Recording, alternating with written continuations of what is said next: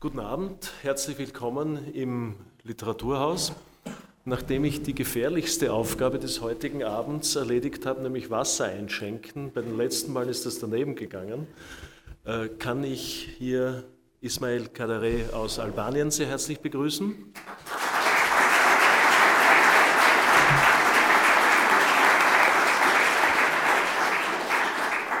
Er ist mit seinem kongenialen Übersetzer und Dolmetscher Joachim Röhm gekommen.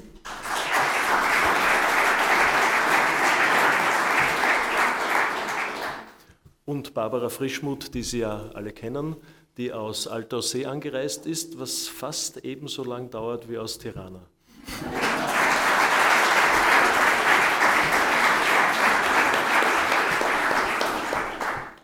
Es ist heute der zehnte Abend von Transflair. Wir haben diese Serie uns überlegt, weil wir finden, dass Literatur allerlei Arten von Transfer bietet, über diverse Grenzen hinweg, Welten als Wille und Einbildungskraft, das Flair des Bekannten mit dem Flair des Fernen, des anderen vermengend. Also präsentiert Transflair Literatur verschiedener Provenienz, Gespräche österreichischer Dichterinnen und Schriftsteller mit Autoren und Kolleginnen von anderswo. Allesamt sind sie freilich in einer ebenso naheliegenden wie weitreichenden Literatur zu Hause und vermögen uns ein Bild, eine Momentaufnahme von Ästhetik, von Schreiben und Öffentlichkeit, von Verfahrensweisen und aktuellen Debatten und Vorstellungen zu geben. Bei Transflair hatten wir zunächst einen Schwerpunkt, der in Richtung Schweiz tendierte.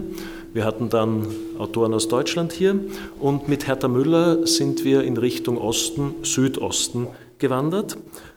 Vor einem Monat war der polnische Autor Andrzej Stasiuk hier. Er reist regelmäßig von Südpolen bis zum Schwarzen Meer und beschreibt dies in halluzinierenden und zugleich faktisch exakten Reisebildern. Im März kommt Juri Andruchowitsch, der die Ukraine als das letzte Territorium beschreibt.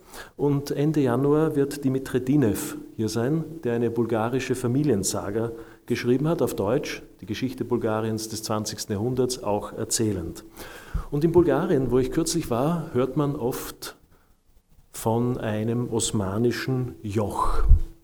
Demgegenüber steht der bosnische Autor Cevat Karahasan, der auch hier in der Reihe Transflair gelesen und gesprochen hat und der ein bosnisches Kultursystem aus der türkischen Toleranz erzählt.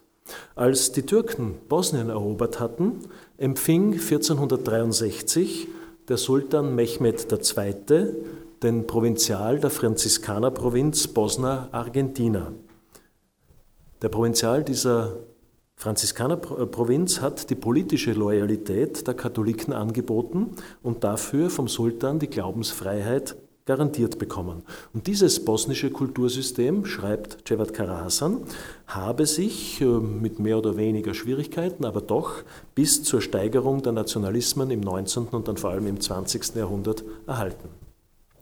Die bulgarischen Germanistinnen, die ich getroffen habe, vergleichen sehr oft die austriakischen Schwierigkeiten des Erinnerns mit ihren, den bulgarischen Schwierigkeiten und meinen, das osmanische Joch sei bei ihnen auch ein osmanisches Loch, eine Erinnerungslücke.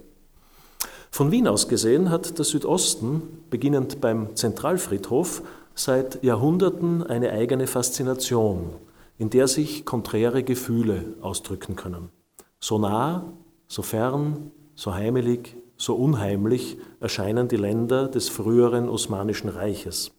So aktuell die politischen Konstellationen, so umstritten hierzulande die Zuwanderung und neue EU-Erweiterungen. Die schillernden Bilder spiegeln sich in der Literatur über diese Regionen und über ihre Bewohner. Ob die Dichtkunst tiefere Einblicke zu geben, einsichtigere Vorstellungen zu fördern vermag, die Nobelpreisrichter glauben es offenbar. Wie sehen nun Schriftstellerinnen und Autoren die Vergangenheiten, die gegenwärtigen Geschichten? Welche Sprachbilder aus dem Südosten haben wir in unserer heutigen Zeit, in der so vieles in Bewegung geraten ist? Und darüber und dazu lesen und sprechen Ismail Kadare, der Weltliteratur aus Albanien schreibt, und Barbara Frischmuth, deren Kenntnisse dieses Südostens in ihr Werk ständig einfließen.